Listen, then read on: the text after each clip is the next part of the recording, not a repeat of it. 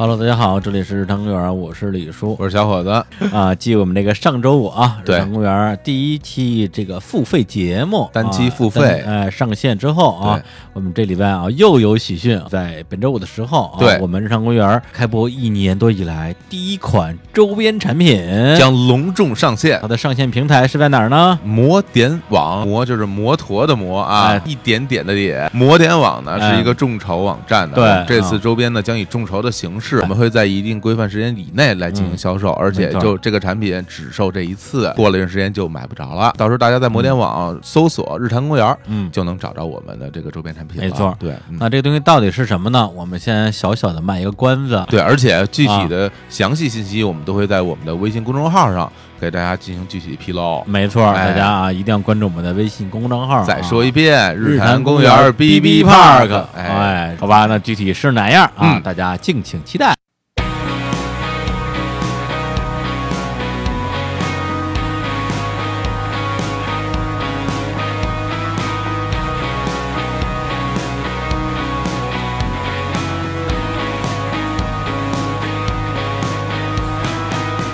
Hello，大家好，这里是日坛公园，我是李叔。我是小伙子，哎，我们今天啊，接着聊啊。哎，对呀，特别开心啊对，这世嘉太能聊了，真是啊本来我看他那个之前的一些访谈啊什么之类的，就觉得一小鸡巴磕子， 没有啊， 访谈里还好那啊，剪的，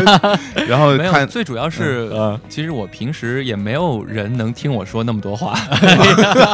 其实我平时也没什么朋 友，然后就整天在家里憋着。因啊为看微博嘛，总嗯能感觉说这个人的状态怎么样，因为他微博特别冷静，哎，嗯特别平静的，而且还有点老范儿的那种那嗯种状态，就没想到是一个就是话还挺多的，这呃对人啊，酒逢知己千杯少啊，哎碰上咱俩话就多，你瞅瞅，对，不然我怎么来呢？哎是吧好，嗯表现非常好啊，今天给你加鸡腿儿啊，谢谢谢谢来给我我们接着再来聊一期的机会。 ，baby baby one more time， 咱们 time 啊，来，那我们接着聊啊，好就是上面他聊的这个日本这个事儿，对，对其实我是觉得说，呃，他当时在日本遇到所有的情况，一个是没钱啊嗯哎，打工啊，嗯吃苦，嗯一个是碰见这日本这种日式教育吧，哎，对，从自己这个课堂上的教育到排他那个戏的时候，遇到的这个老师的这种崩溃疗法，对，我觉得不是什么人都能够接受的。是的，对，因为如果你是一个白丁儿啊，真白丁儿，从来没演过戏啊，比如说你是一个中学生或者小学生，开始学游泳，那可能人家棍棒教育也好，或者是这种严格教育也好，你也就挨着了。嗯，但世嘉那时候相当于已经大学毕业了，而且嗯都已经演过《爱情公寓》了，而且在他在日本的时候，那个戏在国内已经火了。哎，这点儿对其实我觉得还对挺想问问你，当时心态会怎么样呢？就是你在日本的时候知知道自己会很火吗？那个时候嗯不知道为什么不知道？？你不上嗯网吗也？是饭都吃不上，天天喝水，是没有钱上 网。没钱去网吧是吧？对，因为那个时 候我就记得《爱情公寓》第二季的时候，啊嗯他们要拍，嗯然后他们就联系我。哦，那个时候还用 MSN 啊，就联系我，然后啊说对啊你回来拍拍两个月，你再回再回去。对啊啊，但是我当时去的时候，我就觉得是怎么啊就了？不破东瀛终不还。哎呦就我不能把这事儿刚干了还没怎么样，啊我就回来把这这事儿都兼顾了，因为我觉得人生当中其实你想兼顾一件事情本身就是一件很难的事情，嗯哎你要不就是一门心思把走到黑，嗯哎，一要不然就是放弃。啊对啊，，其实你如果中间回来一下，其实就是对于我来说是放弃。啊但是反过来讲，他们邀请你的时候，应该是你在日本很难的一个阶段。对，那那你就回来就好好了，了，你你没有动，一就是一没完全没有动对啊摇嘛？你就回来继是续当没有明星好了。因为我觉得丢人，啊，回来丢人，啊就人家问你你在日本怎么样了，嗯我喝自来水喝三 天，这很丢人， 而且呃受不了了啊！嗯，那个啊时候没钱剪头发，嗯，嗯，我从日本回来的时候，我头发都过肩膀了长。发及腰啊，对，那那这眼勺子不用化妆了，这 是对，然后我就记得特别清楚，我当年嗯去的时候，就是你说小胖小胖子，哎九十四公斤，嗯，啊。然后我回来的时候七十四公斤，我的我妈呀，天这哪嗯给瘦的，对，但是问题在于说你当时没回来拍也就罢了，但问题在于这个《爱情公寓二》应该是大火吧，比一还要更火吧？那那个时候你发现这事儿之后，心里没有说哎呦，当时还不如回去呢，没这想法，没有哎，因为啊我可能在日本的生活让我找到了另外一种快乐，啊，就不是比较物质化的快乐，嗯而是一种就很舒服。虽然呃钱也赚的不多，嗯生活也过得就不是那嗯么的光鲜亮丽，但其实每天都很充实。上课、打工，跟不同的人聊天儿，嗯然后去每个礼拜两次打篮球，哦就生活就特就特别规律，嗯就特别充实。因为到后来其实也没有那么缺钱了，嗯因为到后来就是工工作啊各个方面啊，也还比行。较顺在利。那边有了啊，就是等于是找的打工的工作，对对就都是后来打工的工作，也就是说不那么累了，嗯嗯呃，时薪也高了，嗯然后朋友也有了，平时还去什么野餐啊、远足啊，就跟日本人搁一起。嗯啊嗯，那那你那时候那个学校的课程嗯，就是两年就结束了，是对吗对。对对，嗯那你在那个时候就是是怎么打算的呢？就当时快结束的时候，你是想着结束之后我就回国来继续发展，还是没说有留在日本？怎么我想着试一下，但是嗯后来去了日本才了解到一个情况：第一是大阪嘛，嗯就不是东京嘛，对就是说我也给日本的一些就是经纪公司嗯嗯有发过资料，嗯嗯一方面可能也是不合适，还有一方面呢，也就是说年龄偏大，哦哦因为日本他们都是要从小孩儿开始，嗯慢慢慢慢，小栗旬啊，他们那种都是十对啊四岁，然后就慢慢开始。Jennice 就更更小，而且你还是从舞呃舞台剧开开始，对，就他们会觉还得是个外唱国人，嗯对还是个外国人，就他们会觉得唱唱歌的就是唱歌的，嗯然后舞台剧就是舞台剧，电视剧就电视剧，哦电影就电影，他们分的很就很清楚。啊对啊，不像咱们大家都混在一起的，咱们这儿是谁谁红就什么都能干，对这倒也是，对，所以嗯那就是你你想留在那边去演演其他的剧的这种想法，可能就实现不了了。呃，也可以，但嗯后来也是因为，第一就是说，因为你在学校里可能作为一个学术环境还能有呃主要的角色给你演，嗯但你到外面去其实很很难有主要的角色来给你演。嗯然后我就觉得我当年二十五岁，学了很多嗯东西，但是我不能老在这儿跑龙套，嗯，就我对没法老在这儿跑龙套。嗯嗯而且就是说，日文虽然还行，但是其实跟他们比起啊那来，肯定就比如说一个外国人中文说的特别好，但 是你要跟他们说在北京咱们聊天儿，咱们演个北京戏，那肯定是没没戏。哎对对，所以说就是有点儿有力使不出来的感觉，对就是我啊心里有有那个欲欲望想去把它演好，但其实语语言上还是有点问题。嗯。嗯嗯哎，我有一个比较专业点的问题啊，就是你在日本学戏这两年，除了刚才你提到那种，比如意志力的锻炼啊，嗯作为一个男主角应该怎么怎么样，嗯？嗯，从这种表演技法上有没有一些具体的收获？因为你去之前也非常喜欢田村正和，因这为个演所有的员东西，我在日本嗯跟着我们那个老师嗯嗯学嗯习的两年的嗯那个那个专业嗯叫英国当代戏剧，嗯啊因为他以前是黄沙的，嗯然后他就问我你想往哪个专业走，嗯嗯我说我当然学莎士比亚了。嗯嗯他说：“但是莎士比亚对你来说用途不大，哎因为可能我们觉得莎士比亚是戏剧，嗯但在英国人看来，莎士比亚可能类似于中国的京剧，京剧啊，啊就，它是有韵的，怎么演怎么演都是有说法的，对，也就是有有很强的规范啊，传统性就歌舞伎嘛，哎嗯就有点那个嗯，那个意思。然后嗯他说，对于你，我觉得对呃用影视处表演没什么帮助，不大。嗯我说那学什么？就学英国当代戏剧。英国当代戏剧中间就牵扯到一个，呃，我研究方向的一个戏剧家叫嗯哈罗德·品特，嗯他拿过诺贝尔文学奖。啊对，诺贝尔文学奖历史上只有三个人是只写剧本，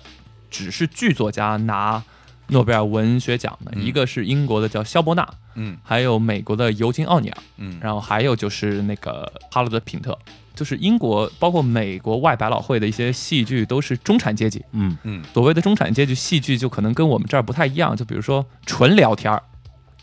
就说也没有舞台事件，也没有怎么样，就是两个人拿杯酒在咖啡厅里纯聊天儿，然后能聊三个小时以上。啊啊中产阶级等于是高级知识分子，嗯就都是潜台词，哎就是类似于这样，看上去很不像演戏，嗯只是在聊天，但它其实是戏。因为当时就觉得这个还蛮有意思的，嗯因为其实现在所谓的西方戏，很多外国戏来中国演，大家都觉得很嗯无聊，就是因为它只是纯聊天。对，或者说你觉得你去学这个东西之前跟之后，你表演上你会有什么很大的一个变化吗？嗯，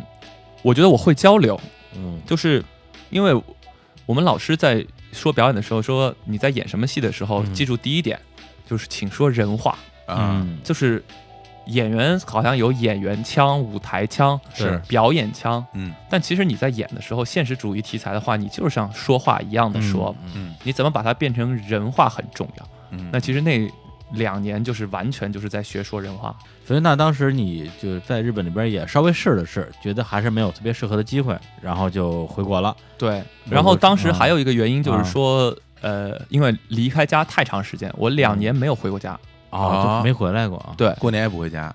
不回家。没钱买机票吧？是吧？我去的时候是啊坐飞机去的，啊然后我回国的时候是坐船回来的，啊，你为什么要选择坐船回来啊？因为没钱。这就是非没常钱，没非有常没有，直接当就是当时没是钱因为因为有很多的东西，就嗯船可以带的东西比较多，啊，而且比较便宜。啊，对，直接坐船就运回上海了嗯，两天一夜，啊！我天，嗯对，那那个回国那时候是是哪一年啊？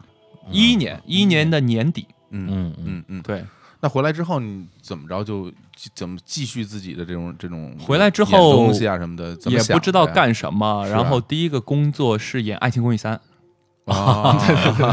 啊，那那这这就不连挺上这不了挺好这吗？连上》，了，，对，还第一等着个你呢工作是演《爱情公寓三》，《嗯爱情公寓三》演完也就是演话剧，还是嗯在上海，主要是演话剧，嗯各种各样的话剧。嗯小剧场、商业的、先锋的、实验的，还有包括那个大剧场，对，嗯各种各样演了两年左右。嗯嗯，不过说这个，我倒是正好插一个问题，就关于这种表演类型的选择。嗯嗯，对，因为在国内这个演员出身的人啊，咱们只说还在做表演的，不外乎几种啊，嗯就是电影、电视、嗯，这个剧场嗯啊。咱们如果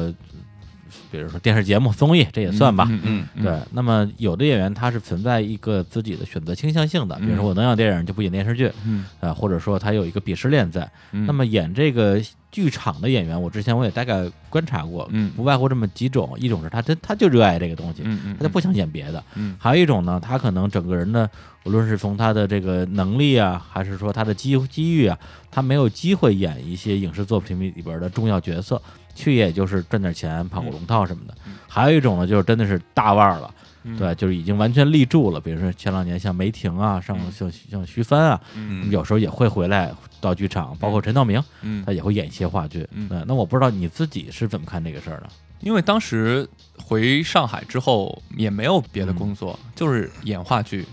就影视的邀约没有吗？没有就公寓三之后，没有，哦因为大家都不太知道这个人，可能第一季的时候有出来过，但最火的时候第二季这个人就不在。啊、嗯然后到底怎么样？第三季好像在里边好像已经不是一个特别重要的对角对色了，对对，对就慢了慢慢慢慢慢边缘化。 边缘化了。对对对，活因该让你 让你回来不回来。没有没有，就是 啊就回来之后，啊很多做采访，嗯嗯他们都会问说你有没有很后悔啊？嗯，原来你是男一号啊，但后来后来慢慢边缘化，别嗯别别人都越来越火，男怎男么号样？啊，嗯那我觉得就是价值观可能不是只有一个，我一直会这么去回答，我就说人啊就像一棵树，哎，就比如说我。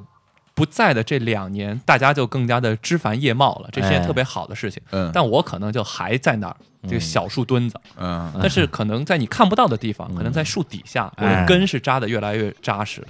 那如果这样下去，你就一直在演这个舞台剧，比如说再多演几年，你自己也觉得 OK 的吗？嗯，后来就是因为也是有点哦，我觉得太安全了，啊，因为我这个人永远不喜欢太安全，就是太无聊。啊嗯这我就因为在期待未我就知觉啊，就一开始的时候，因为所有其实就像李叔刚才说的，啊演员演舞演舞台剧，可能啊因为你在现场拍电视、拍电影的时候是没人给你掌声，你没有互动的，但是你一上舞台，观众可能都会拍手啊，好好好，怎么样嗯对？嗯你会有一种满足感，说我演的特别好。嗯但其实你演多了之后，你会发现这些掌声是带有欺骗性的，怎么说就是说不用我。啊？任何人就小伙子老老师来演，你只要把这戏演完了，你最后谢幕的时候，人家还是会鼓掌。就像我们老师跟我说的，从我出生到现在，我没有见过谢幕时候不鼓掌的戏。 就对，对就是就是一个也有是个就礼仪对吧，嗯所以说这并不是给你的，并不能说明你演的有多好。你就会说，只不过是是一个这个，所以说你如果一味的沉浸在这个里里个里面，把自己太当一回太当回事儿，嗯，那你就也只是在原地踏步嘛。嗯换句话说，其实当你在舞就是舞台剧的表演中，你能得到大家的反馈，但是这个反馈它并不是一个完真实全的真实的反馈。对对，就是说，所以说后来就觉得，嗯可能这个舞台对我对于我来说有点小，嗯嗯就是我想去更大的地方去发展。嗯，对然后就会选择去拍电影啊，电视对，剧然后就一直嗯想我是不是去北京，但那个时候我根本就没怎么来过北京。嗯其实对于我来说，又是一次很呃冒险的一、嗯一次，就跟去日本是一样的，因为我来北、来北京嗯也是这样，就一个人。对，那你是先决定了拍后边的戏才来的北京，还是说到北京之后才去找人帮你接的这些戏到北京之后，啊？到北京之后，啊，那等于就是你也是那种闷着头就说来就来来了，了对，再因为说我来了再说是吧？就是我一直是这样的性格，就是我啊想干什么，我立刻就要就要去干。呃啊，嗯，不计后果，然后不预哎，测我见过地狱， 狱，啊， 我见过地对，地这狱，是地狱还能回来的男人。哎呀，这这个做事方式我很喜欢，对因为因为我好像也是差不多这种这种类型做事儿的，嗯对，因为我觉得人就人生很多时候就是说你顾虑的太多，嗯你有的时候这件事儿就没了。嗯就比如说，你说我现在三十二岁，就是嗯混成现今天这个样子，你跟我说，哎，我们去日本吧，嗯去日本呃留学吧，嗯我肯定就就不会去了。嗯啊但是二十刚出头的时候，嗯我当时就是正确的选呃选择，就无论这个选择对于世俗来说，或者对于自己来说是成功是失败，但起码你试过了， 嗯这很重要嗯。但是因为有太多的人，他们就是永远站在他们的小房间里，然后嗯看着外面，哎呦，他失败喽！啊你看他当啊个当个当呃当年不听我的，啊是怎么怎么样？那其实你没有任何的意义，你这个人就。存在就是你对，你你就不知道我试过，在这个试的过程当中，我得到了什么，哎这很对重要。对对对对 你。就在屋里待着吧。哎，对啊我我插一句，就后来你在日本期间还见过把你带到日本那个英国老头吗？见过，见过，见过，见过。哦见过那那还好啊，对我前年时候还去见了他一次，啊他老的很厉害。哦，哦对，，然后因为我前年又有点迷呃迷嗯失，啊就是我不知道我自己到底该干嘛。啊，嗯我前年一年没拍戏，就拍了到年底的时候拍了个《痴痴的爱》。嗯，对，因为我觉得又是有点无聊，就是、啊 就是我我始我啊始、始终会嗯在生命中的一个阶段，我会觉得啊，我现在很无聊，嗯就我自己都那么无呃无聊，嗯我怎么让我的戏让观众觉得有呃有意思？你就这你本身种就是个无聊的你人，这种无聊是觉得说现在眼前没有让你值得一干的事儿，还是说有，但是你打不起精神来。哦，就我，因为我觉得都太简单，嗯，都太简单。如果我一直做简单的事儿，嗯你就会永远沉迷在是简在简单这件事情就是不当中。一个是不喜欢重复自己吧，另对外一个呢就是感觉，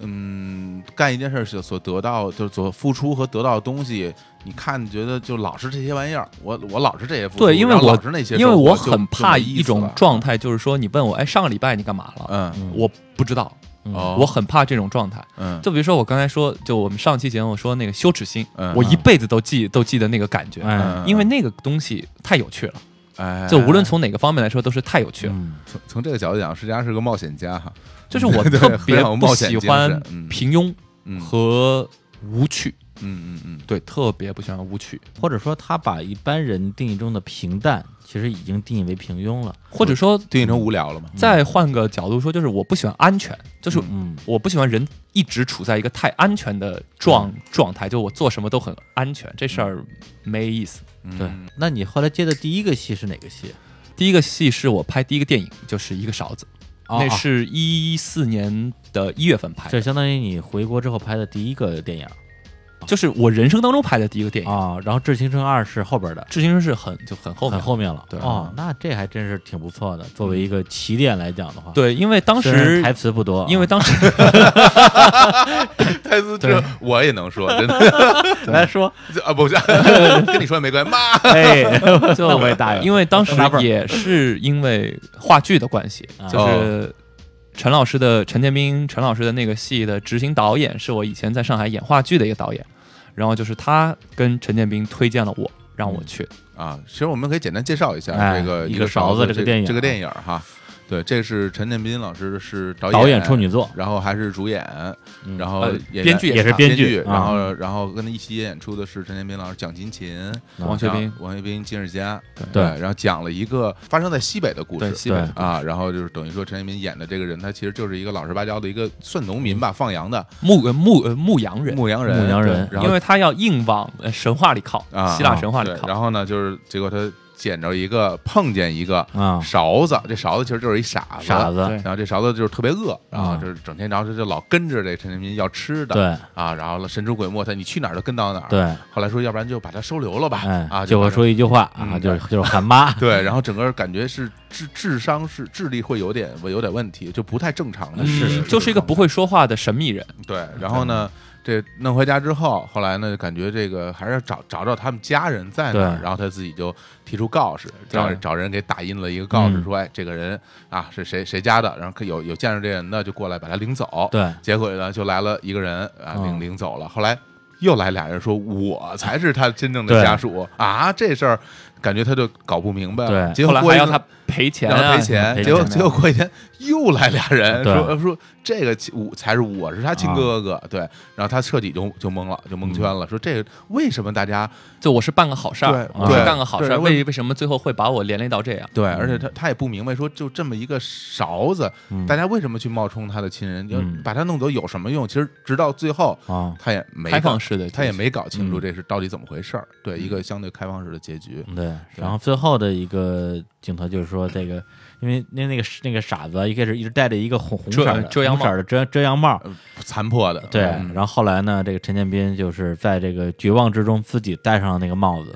对然后然后电影就变成了他的这个第一视角，透过这个红色的帽子看这个世界，对他发现自己变成了那个傻子，对对，这。样就后后边就然后就一一帮小孩冲就他对扔对雪就球，过过来欺负他，就结对束这样了就结束了，嗯，对，是一个比较典型的这个作者电影吧，对，对，而且嗯之前我们其实，在那个我们聊冯巩的电影里边还提了一句，嗯因为这个电影本身它的这个小说原著啊叫《奔跑的月光》，作者叫胡学文儿，他之前另外一个作品被改编成了冯巩的那个电影叫《心急吃不了热豆腐》。嗯嗯对，因为陈老师也很奇妙，嗯，嗯，我不我不知道有多少人现在还看《人民文学》这本杂这本杂志，这个杂志还存在吗？还存在。他就我天是哪！他每期都看，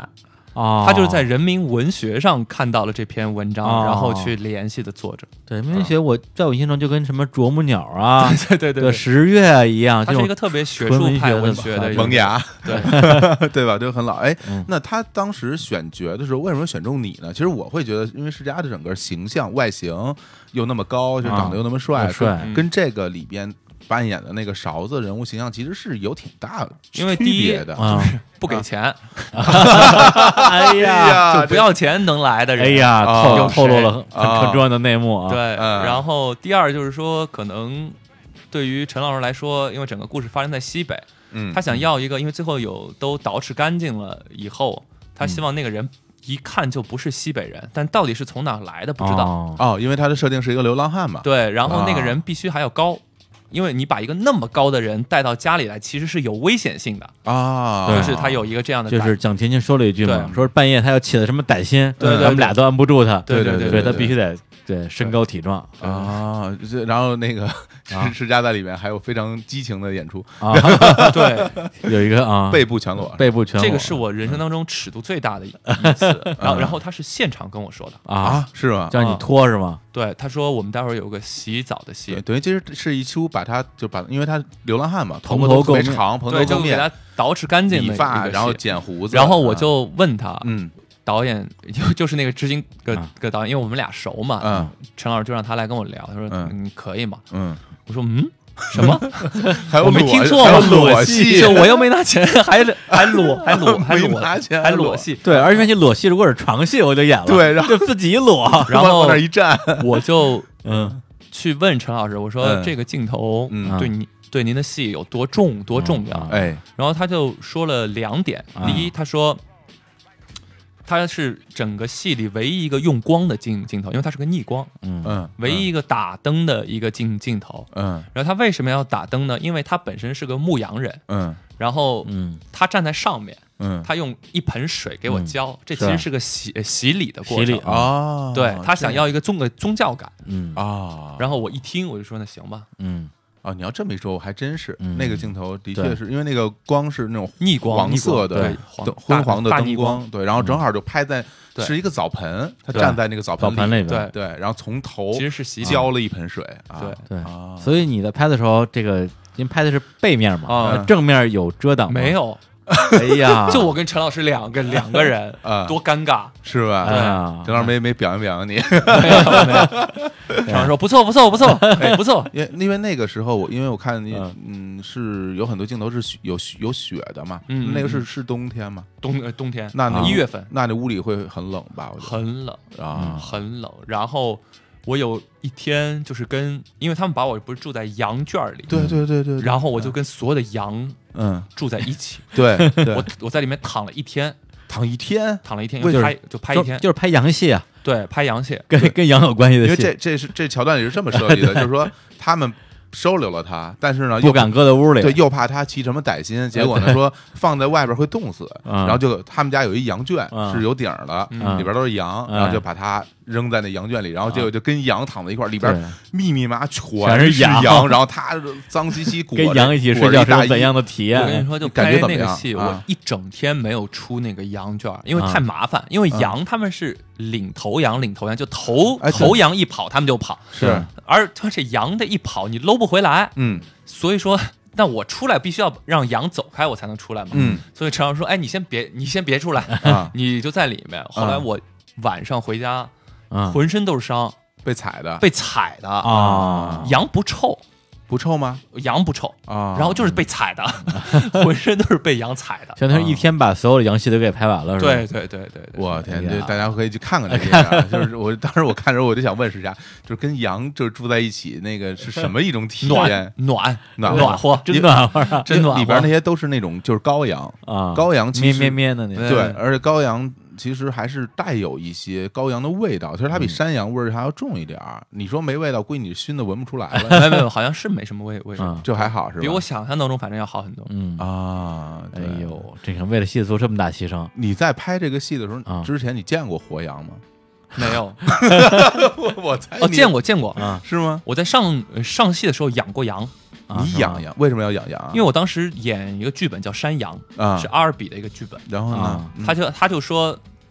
一个特别美国的一个故事，就说一个建筑师，嗯啊，一个特别有名的建筑师，然后他就拿了很多奖，然后他要做一个新的呃工呃工作，嗯回来之后，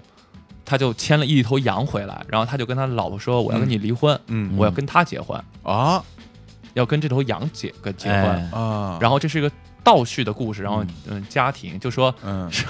就说他去了那个地地方嗯一个村儿，嗯然后那个村儿里就是一人找了一个动物，嗯就结为伴侣，就比如说有个长得很丑很丑的男的。啊嗯然后他说：“来来来，你你来我家，你看，嗯这是我的太太，是只天鹅。啊啊，然后他说：“你为什么要选择这样子的一个生活态度？”他说：“嗯我长得那么丑，别人都不喜欢我。嗯，你看这个天鹅多美丽，它不会嫌弃我。呃，阿尔比是荒诞派，哎，你在跟羊接触的过程中，因为你你那时候养了多长时间啊？一个多月。呃，李叔，啊你你你啊小时候跟羊有过近距离接触没有？经常有啊，是吧因为我们村里就全全是全是放啊羊对，的，然后你你我天，我天见因为我是这么觉得，我觉得羊是一种，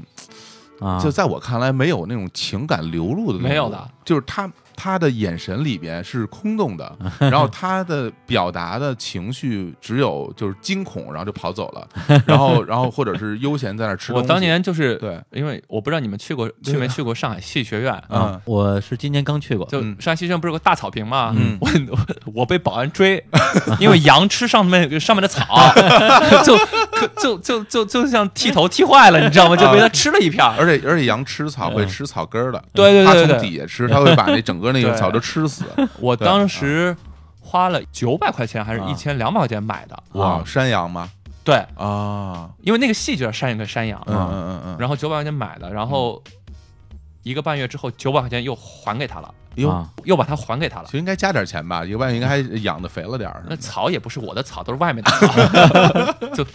溜到哪儿吃就对知道还还有操场的草，这你就看，因为我观察羊，就感觉它就往那儿一站，然后歪着嘴在那对对儿对在那儿嚼，对然后什么也没有，它什么都不想，就是特别对空洞的一个画对对面。啊对所以对当年在看那个嗯村上春树的那个《寻羊冒险冒险记》里啊面，就是他会用羊作为一个一个寓意的象征，然后后来问到他说：“你为嗯什么最后选择羊这种动物嗯来选择当成你这个这个文章的一个一个重要的一个符号化的形象？”嗯，呃，村上春树就是我也不知道我想说的到底确切的是什么，对，但是我觉得好像就是羊，然后其实羊给人的感觉就是一种很空洞的，因为很很多空洞的存古在希腊、嗯呃古罗马的史诗嗯里面，嗯嗯很多都说羊。嗯嗯为什么说羊呢？嗯羊是个象征，嗯嗯它就是比喻老百姓。因为一般就是我们演古希腊悲剧啊什么的，会有牧羊人，跟牧羊人其实就是上层阶级，嗯，羊就是你们统治就是老百姓，所以说他们是有这样的一个寓意在里面。郁郁在就是你呃麻木的头脑，对对对 和你就空洞你空洞的眼神，就是对类就跟就羊一是样类似，就对古希腊里面然后很多主角都是牧然后羊然后人嘛你，从众的心理，就是挑起特洛伊战争嗯的嗯那个那个人，也嗯就是他最后问他你要三个东西，我给你最最多的钱、最大的智慧和全世界最漂亮的呃女生，嗯啊，然后他说海伦嘛，然后他嗯就对选海伦，那个人本身他也是一个牧羊人嘛，嗯啊哦，哎呦，这边都是有有渊源的啊。长知识了对啊，不过现在其实再说回这个戏啊，你在里边这个表演啊，说实话，我作为一个观众，我觉得不是特别好评价，因为你演一个疯子嘛。对，就是甚至会给我一种有点吃力不讨好的感觉。对，因为比如说啊，你演一个这种就半傻不捏的人，咱们举个例子，比如说你演那个瑞曼嗯里边那个达斯汀霍夫曼的角色，嗯嗯对，或者是你演这个洗澡里的姜武的那对个谢角色，板姜武这样的角色，嗯你会觉得说，哎呦，这个人演这个傻子演的真好。嗯它里边会有一些像正常人又不是正常人的部分，是但你在里边完全是一个疯子，嗯对，以至于让我觉得说他这疯子演的像吗？好像还行吧，因为所有疯子看上去差不多。对，因为我跟那个武指导还专门聊过这个事儿，对啊嗯就是我感觉他整个戏里边，首先这个陈建斌导演自编自导自演啊，而且他是这个男主角嘛，嗯所以所有的重头戏肯定还在他身上。是所以勺子这个角色，如果真的是在抢戏的话，是嗯不合适的。嗯对，这是一个大的前提。然后另外一点就是说，他的这个表演呢，会给人一种演的其实是肯定是很要很花力气，但是不那么容易显好。对，其实是这样一个角色。嗯对，然后最后得到一个结论呢，并不是说哎这个金世佳的演技真好，嗯而是金世佳真的很在意演戏这件事儿，嗯嗯会给人这样一个印象。因为所有的东西其实还是那个道理，嗯，就有的时候我们觉得吃力不讨好是一件坏事儿，嗯对，有的时候你能坚持的去吃力不讨好就是个好事儿，嗯，嗯但是你要坚持下去，对，我们不能永远走捷走捷径，嗯，嗯就永远东西我们都想都想一个什么事儿都跟你没关系，但你拿到最大好处，嗯对，怎么可能？嗯所以说还是要，我觉得就是过程，整个过程特别的重要，就是对。因为我在拍的时候，我也没有想，哎，我要拿个什么奖啊，没有想这个，只嗯不过是觉得，哎，我要把这个东西老老实实的、踏踏实实的演出来，嗯，嗯别让人家觉得，哎，你看啊，这个人是《爱情公寓》里的人，他根本就不是个勺子，嗯不行，啊嗯这就破坏了整个戏的一个印象。所以说，啊是还是老老实实的，嗯就该怎么样就是怎么样。嗯我看到的人他就是这样子，嗯对，然后结合我自己就把它这么演出来就行。嗯，其实这真的确是因为嗯世家的里边的扮相啊，啊，基本上看不清楚脸的，啊因为其实就跟小对呃小呃小呃小伙子老师刚才说的，他说有很多的小细节的设计啊对等等，其实全都有，但嗯观众可能会忽略了。嗯但是有一个问题就是，你演员不能因为你这个设计会被忽略而你就去不设计，对，哎，你说这个特别对，嗯嗯嗯这个很重要。就是说，人家给不给掌掌声是一是一回事儿。嗯，但你自己努不努力去做是一回事儿，就我演我演戏全都是这样，就人家说你干嘛呀这样吃力不讨好，嗯嗯吃力不讨好其实就是讨呃讨好，嗯就是老老实实的去做对。对，就有一次之前看何冰的一个节目啊，是圆桌派吧？嗯对，他里边就说了一句话，就是说他其实好像到了挺大年纪的时候，包在包括在演舞台剧的时候，他其实还是心里边会有那种得到大家认可的那种心态，就是站在舞台上，我每一个表演每一个细节，我都对要让你们看出来我演的好，然后对你要给我反馈说嗯我演的好，这个才是我。我可能在这舞台上往前演，或者是坚持下去的一个一个动力，就包括嗯可、对就可能因为任何一个做演员的人，嗯他们都想成为男一号，嗯因为就像没有呃不想当将军的兵不是个好、嗯好兵一样，都想做男一号。但其实有的时候你一味的去强调你自己，对有的时候你会破坏了整整个戏本身。对，因为嗯他他后来就顺着这个往下说，他说其实嗯他后来发现自己那个那个状态其实是不对的，然后就讲了有一场戏就是、嗯呃有发生了个意外啊，他受伤了，流着血什么的，嗯然后在受伤之后他就不没有精力去想我这演的漂不漂亮，嗯你们会不会给我掌声，他就只能去。把精力全神贯注的投入到这个本表演本身上去了。那那那个那一段的表演，他自己后来反馈说，感觉自己真是知道了应该怎么样去演戏。嗯，对，就是心里边老装着功利心，其实是对演戏的一个巨大的对，因为阻你碍对其实对于任何工作来说都是这样，特别嗯是对于演戏，嗯最大的敌人是自己，嗯就你自己心里的一些欲望，就比如对说我要让大家觉得我演的很好，嗯我要让大家觉得我很搞笑，我要让大家觉得我很出彩，嗯，这所有的欲望其实都是你演戏的一个障碍，对嗯你必须要去克服它，因为你看一些好的演员，老老的演员，嗯有经验的一些演员，特别特别的本本分，嗯就是演戏演本分是一件很难的事情，嗯嗯嗯，就说我什么都不要，嗯我就变成那个人，嗯我不去想任何的东西。就比如说中国，我不知道你们听没听说过一个演员叫王彦辉，哦不还没对我也不听知说道过啊，就是《烈日灼心》，你们有看过吗？看过呀就《烈日灼心》最后就是在监视器里，嗯就是那个真正的凶手，啊，就他没有拍，就是但是在监视器里，嗯就是我怎么杀个杀的人，我当时怎么样，啊那一个状状态啊就碾碾压所有人。嗯嗯对，那个就是真的是一个好的表演。嗯嗯嗯嗯对，其实刚才之前也提到，就是说，其实不光是演戏这件事儿吧，就是做所有的事儿。我对自己的感触就是，因为录节目这个事儿其实很典型，就是节目到现在正好一年嘛。嗯对，我觉得我我自己也经历了几个阶段。刚开始的时候录节目也准备，但是准备没有那么多。对，因为之前觉得说，哎，就就是差不多得了啊，反正节目也能顺顺利利聊下来。到中间有段时间就觉得不行，不不准备这节目录不了了，过不了自己这一关，然后就拼命准备。但是那个时候就有一个心态，就是生怕第一个是生怕我准备的东西节目里用不上，第二个是生怕大家听不出来我准备了。嗯，对，这个其实这个心理其实是有这么一个阶段，大概两三个月吧。对然后等过了那个阶段之后，我就不太怕我准备的东西用不上了。比如说今天跟跟那个石佳聊，我可能看了他呃几个戏，但是今天未必每个戏里边我看戏时候看到哪些点都能聊到，但是聊不到，我觉得不影响我我做准备这件事情，或者反而来讲就是说这个戏我只要我看了。哪怕没有聊到，但我看到世佳这个人，我觉得我对他的了解其实是更立体的。我对对他接下来要说因为什么的这个判断是因为更这多个的特别特别对的重要，就是你准备的用不上嗯，是应该的，对，嗯能用上一两个，哎那是一件特别幸运的事儿。没错，嗯就好像我我不是演《芝芝的爱》嘛，嗯《芝芝的爱》，然后我们做发布会，嗯，做发布会，然后主持人是陈汉典，啊，陈安典点歌啊，对，，点歌，他是一件一个我觉得特别有个有趣的人。嗯嗯然后他，因为他也是从最小的草根慢慢慢慢对走上来，他们台湾做综综艺节综艺对节节目，他就有一个习惯特别可怕，嗯嗯就是说他不是做主做主主持人嘛，对无论是谁在说话的时候，他都在想答案，嗯，就说万一谁把一句话抛给我，突然我 Q 过来我我该怎么接？对嗯就他一直在自言自语，啊，嗯，哎，是啊，挺好的，嗯我哦，操，是不是？哦，真的他他会他会哦还有说出来他会说出来，啊就他就万一因为。啊像主持人蔡康永啊、小 S 啊他们康熙来的时候，啊他们不知道什么时候会把这个梗扔给你，啊而且小你就要 S 随时要接小。对 S 对经常就临时突然就抛给他一个梗啊，来，汉典，来来来，嗯对，嗯所以说真的就这样。其实包括其实，在日本也是这样，综艺是一门学问，是就你怎么做综艺，这是一件很大的学问。你怎么做一个有趣的人，艺人嗯怎么做有趣，这很大的学问，其实都是需要靠努力的，并不是嗯说随随便便就就就就能做。是的，是的，嗯行，那我们再来放首歌，好啊，咱们那个。呃，放一个那个歌吧，因为今天提到他当时去日本是受到一个演员的影响啊，演员名字叫田村正和，特别是他当时主演的一个日剧啊，就是翻译成《美人》，所以我也想知道当时影响世家的这部戏是怎么回事儿啊，搂了一眼。然后呢，他这个戏本身有一个片头曲，一个片尾曲，我们就先放一下这个片头曲吧，叫《Yesterday Yes a Day》。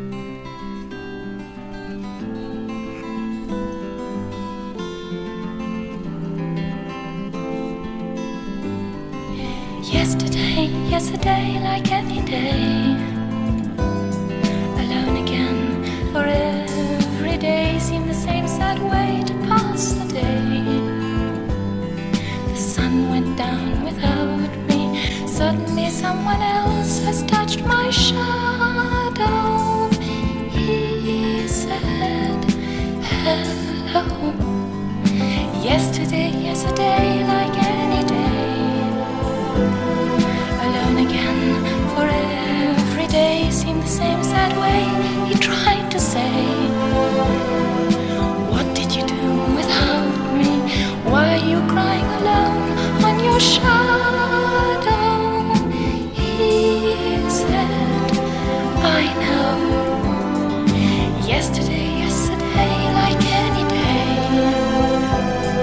Alone again for every day Seemed the same sad way to pass the day the sun went down without you. Folding me in his arms, I'd become his shadow. He said, Let's go home.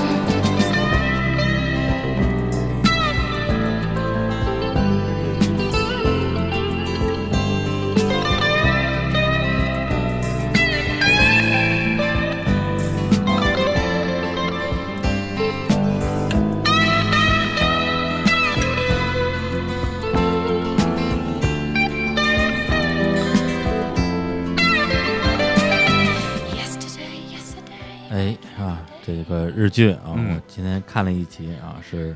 咱们刚刚提到的这个田村正和跟长盘贵子嗯还有大泽隆夫，哎嗯对演的。这个讲的是一个这个整形医生的故事，对嗯对，然后这个角色的这个塑造啊，嗯我觉得还真是非常精彩的，嗯呃，也多多少少能够理解了世嘉当时为什么这么喜欢这个剧，嗯，然后他后来我不知道是不是出于这对这个剧的一个热爱，后来演了《美人制造 哎，》，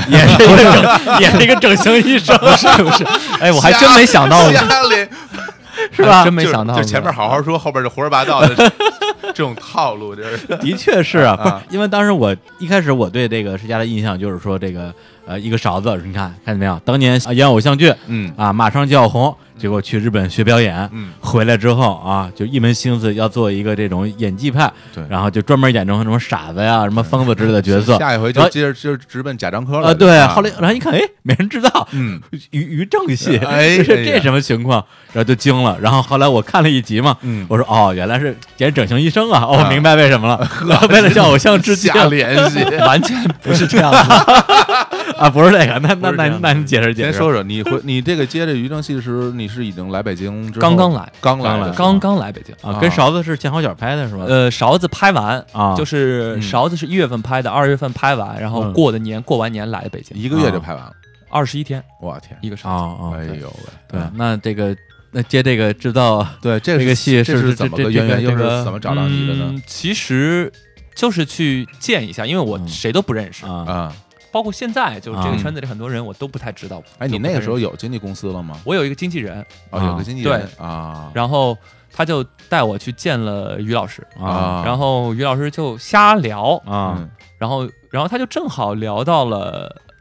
Legal High，李国海啊，就芥雅人和新垣啊结衣的那那个。吕正狗熙嗨，嗯对，然后他说：“哎呀，那个很有意思啊，怎么啊样？怎么样？”他说：“我也要写一个跟那个人很啊像。”然后我就跟他说：“我说，嗯呃，如果你写的话，可能这里那里嗯这个人的怎么样啊会比较重给要。了一些建议他说：“那你来演呗。嗯”我说：“我行吗？”我说：“我其实说白了，我没有回中国之后没有正儿八经的演过电视剧嗯，啊，之类的。是，对他说：“可以啊，怎么怎么样？”他说：“就给你了，啊就你来演吧。就这么轻描淡写就决定了，”对，哇，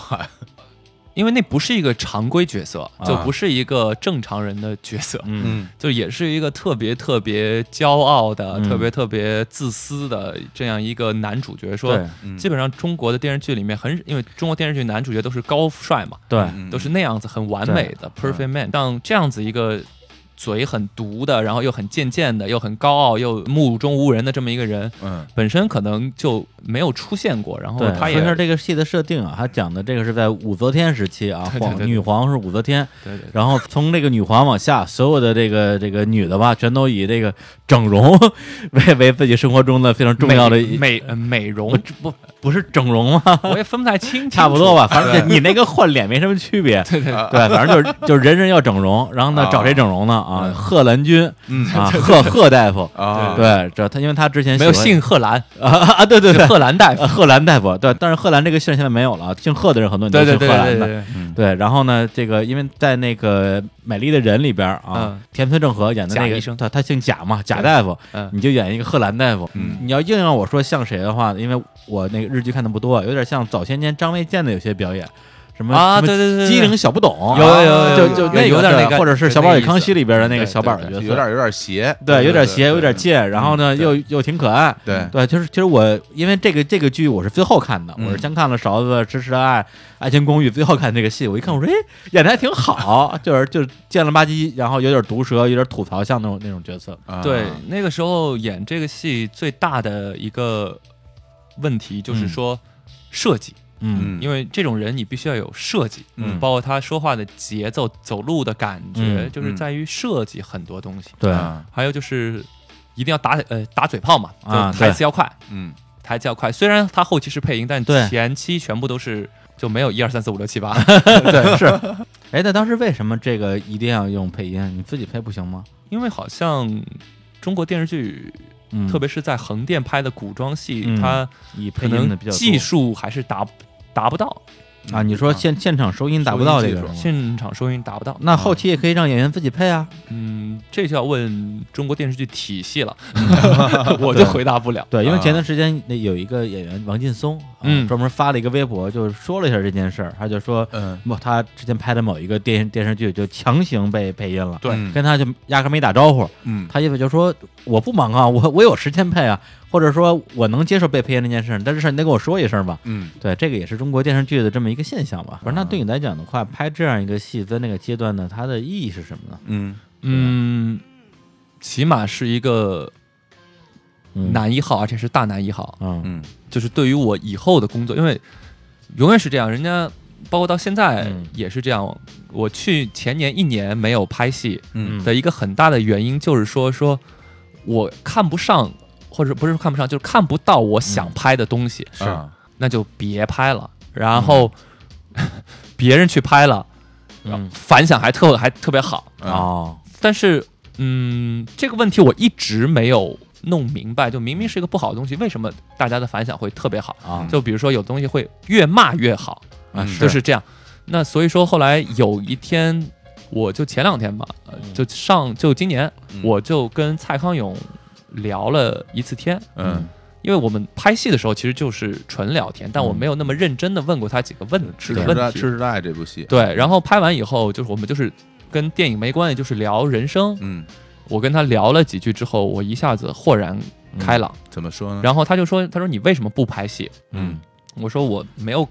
好的戏啊让我拍。对，他说：“你现在不是要去找好的戏，嗯而是如果有两个剧本放在你面前，一个三分，一个四分，嗯你要马上去拍那个四分的。对就你要保证你一直在拍戏，嗯因为你都没拍，你怎么知道你是不好的？嗯而且你不知道你这个过程当中会发生什么，嗯所以说你不能去抗拒很多东很多东西。”嗯哦，我那我就说，我说我觉得他就很烂啊，我就看这个剧本，我就知道他不好。嗯，对，他说，那你拍的不好的东西，你跟你会怎么样？我说，可能我不会怎么样，但我他会潜移默化的嗯嗯会影响我，对那就不是我原来的那么对赤诚、最对。炙热的这么一个我对了。就是我勉为其难的拍了一个我认为的烂戏，哦对或我者是说这我种东西我也是可以拍的，然后我就回不到一个原来我最纯粹的那个状态。嗯，然后他就问我，他说：“你想，你原来有什么好的？”就哎，我觉得这个是，我也我刚才就特别想说，非常像对范康永的那个，对嗯。对，他就非常犀利的。然后我就，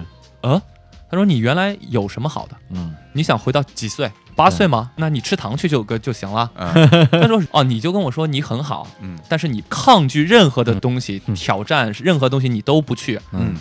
你凭什么跟我说你很好？是你要是挑战过。被影响过，但你还在这儿，那你跟我说你很你很好，嗯所以说这也就是嗯为什么我今年开始吧，我整个人生的态度有点大的转变。哎嗯嗯对，就包括我听了日坛公园，我会喜欢 来谈日坛公园，然后嗯我会来主动联系你们说，哎，我能不能来跟你们聊天儿？还嗯真是，嗯因为我觉得我生活当中太无趣了，我需要一些有趣的人、有趣的事儿来帮我大家去丰呃丰富它。对，那而且这个我东西自它己是嗯有趣的，我演出来的东西也会更有趣一点，对，就而且把自己的生活嗯打开一点，别活那么封闭对。，就你需要一些新鲜的刺激，对因为它是好是坏咱们再说，我但是去需要我一些我东西嗯去年做任何的事情都特别的认真，啊嗯，不是说认真不个不好，哎就是向死而 生，嗯啊就所有的东西都是 啊日本有句话叫啊“印度修卡 K”，就是赌上命哎哎呀去做，就给人所有的事儿都觉得这个人很重。不是你都特认真做什么事儿了？就比如说看到一个剧本，啊，跟导演聊啊剧本，后来聊完以后，就我做很多功课，叭就做嗯完，跟导演聊以后，嗯，会发现导演啊对剧本的理解、啊熟悉程度还没有我还没我熟悉。啊，嗯然后我就会觉得，哎，什么东西？这导演连剧本都没有看 明白，嗯我还去看明白了，嗯 然后就不去 了。包括可以理解，有的时候就碰到一个呃导演，然后我说，那你既然你很懂，你那么喜欢，啊嗯嗯你为什么要去妥协？然后他说：“那没办法，市场就是这样，我要去妥、去妥协。嗯”我说：“行，那你妥协吧，我嗯不会跟你一起妥协了。嗯但如果你想做你自己真正想做东西的时候，我不要钱，我也会来跟你一起来做。嗯但是到后来觉得，就这种感觉其实是不好的，嗯就是给人的压力很大。嗯就是那什么 叫好的？就什么叫好的？嗯就有的时候它口碑不好，但它票房很成功，对嗯，那你也不能说这个不好。那有的时候它票房不好，它口碑很好，你也不能说它是好。对嗯，所以说这嗯就是是一个你很给人的形象是一个特别爱惜羽毛的老艺术家的形象，对 是吧？ 对，就特别的，嗯，反正我觉得，包括我爸、我呃我妈啊全都说说就嗯太重了，就生活好像嗯就有点儿什么意思呢？就是说有点儿三岛由三岛由纪夫啊啊那个时候的那个范哎呦儿，哎呦，还真是，是吧？就你知道吗？就三岛由纪夫那个时候的那个范儿。对，嗯直到这个蔡康永导演过来点醒你啊，对，对因对，为我们曾经精致过吗？对，对一一样其的，实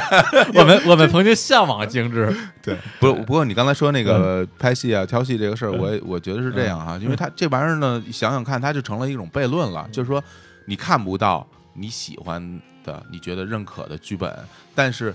你喜欢的，说你看到就是真的有你喜欢的剧本的时候，人家也看不到你，因为你没有演戏。对。所以这个东西，如果你老这样坚持的话，你就其实相当于你就永远站在这儿。然后那个时候，蔡康永就什么也没有还做嗯对蔡康永还说了一个一点，因为我当时就特别的偏激，特别的片面，我就说，嗯你看这时这个时这个时代嗯为什么会是这样的一个时代？嗯我们如为什么不聊理想、嗯聊梦想、聊艺术、聊哎美？呦，然后说这个 时代，哎呀，我我徐志远就是我的意思就是说说，哎，时不与我。哎啊，嗯，然后蔡康永就他就说，嗯每个时代的人都是这么觉得，嗯嗯 他们都觉得自己的时代很特很特殊。嗯，那你说七十年代，嗯呃，朦胧派啊嗯，就顾城啊、对海子啊，他们那波人，他们不觉得时不与我吗？嗯他们也觉得时不与我，所所以顾城搬到激流岛上去住，啊，嗯就就他们都是这样，就没有一个时代是不特殊的，嗯但只不过是你站在哪个角度上去看，嗯嗯嗯，对我觉得哦，好像是这样子，对嗯，而且这里边其实有一个很重要的点，就是说，呃关于这个变红这件事情，嗯对吧因为可能我现在感觉你并没有那么急着去说我要达到一个大家心目中的红，但是红这个事情，它可能意味着很多的事情，它不光是说你会变有钱，嗯你会拿到很多的片酬，嗯它还有一个重要的一个衍生品，就是在于你会有更多的选择。嗯当你够红、够有名，或者是有了一些比较经典的角色之后，嗯大家真的有好的角色的时候，无论是因为你的演技，还是因为你的这个票房吸金能力，对会找到你。嗯对，这个时候你就拥有了更多的选择。就像刚才对小伙子说的嗯，大家会想到你。对对，如果你不红，或者是你本身你的出镜率太低嗯的话，人家根本说，哎，我这期缺个演员，也许演员你是适合的，但是没有人知道你，没有人对认识你，或者说，如果这个时候你。自己毛遂自荐一下，他会说：“哎，世家可以。嗯但是如果你不知道这个事儿，你不毛遂自荐，人家就是想不到这个对机会就，就就错过去了。是。对所以这个点其实蛮重要的。所以说，还是一个很重要的一点，就是说你自己要积极。对我去年就自己很消极，嗯就是去山里嗯哎呀，跟着我们那老师，嗯嗯，就是过苦行僧一样的日子，哎呀，嗯就去磨呃磨练自己，嗯然后想找到一些有趣的东西。包括我去广州一个法国嗯老个老师上课，嗯我今年也去了，嗯去年也去了，然后他就说：“哎，你今年的状态比去年好很多。”嗯啊他说：“去年你来的时候，就好像你身上背负着一个宿命来的， 哎也不知道为什 么，就是哪儿来的宿命。但你今年那个今年整个人的状态就好很多。放下了很多。对，我觉得跟我今年演了一个话剧也有关嗯系啊狂飙》哦，就是那写点个田汉是吧？对，演田汉，就通过田汉的一生，我了解到挺多事情，因为他其实跟我挺像的，嗯他也是在早年在日本留学，嗯然后最后回回来做艺术。嗯对，就是说，在演田汉之前，我只是一味的知道我不喜欢这个，啊嗯哎我我看我看不上这个，我不喜欢这个，不喜欢那个。哎嗯但演完田汉之后，我突然之间就把田汉先生加呃加持于我，嗯就慢慢慢慢我就觉得啊，我知道我自己要干什么了，嗯就哎我没有说就是消极的，就是我不喜欢这个，我我不干这个，我不干那个，嗯而是我我要干一些这样的东西，嗯嗯对，就慢慢慢慢，所以说这个过程我很喜欢，就通过一个戏让自己有个转变，其实对就像一句古话嘛，嗯叫做“君子有所为，有所不为”。，对，但是你如果认为自己是一个君子的话，你会有所不为的话，这是没有任何问题的。嗯但是你还得有所为啊，对你还得去做点什么。对，所以说对我其实觉得，可能我从小就是一个想比较多的人，我是一个很敏感的人。嗯，是我的遇到一些人生问题，包括你们说会用诗歌的方法来表达，或者是怎么样，嗯其实，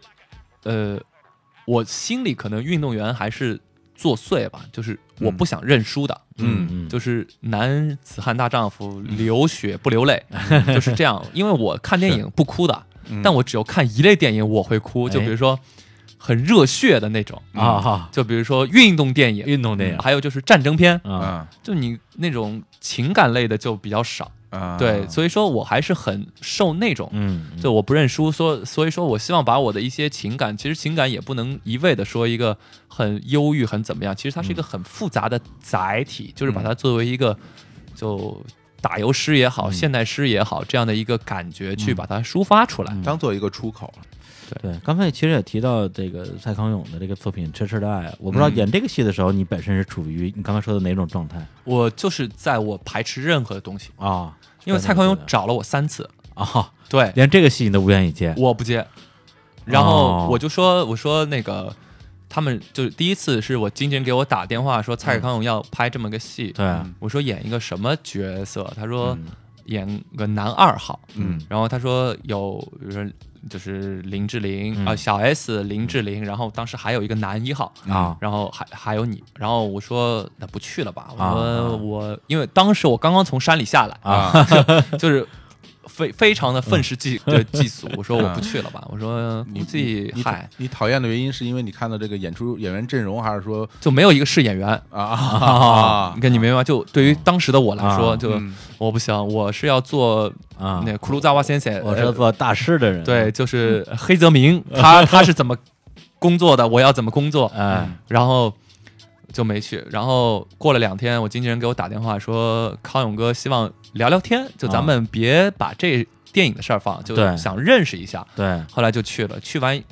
以后呢，就说是聊嘛，最后其实也是在邀约我嘛。嗯，当然，但后来我慢慢慢慢就把那个，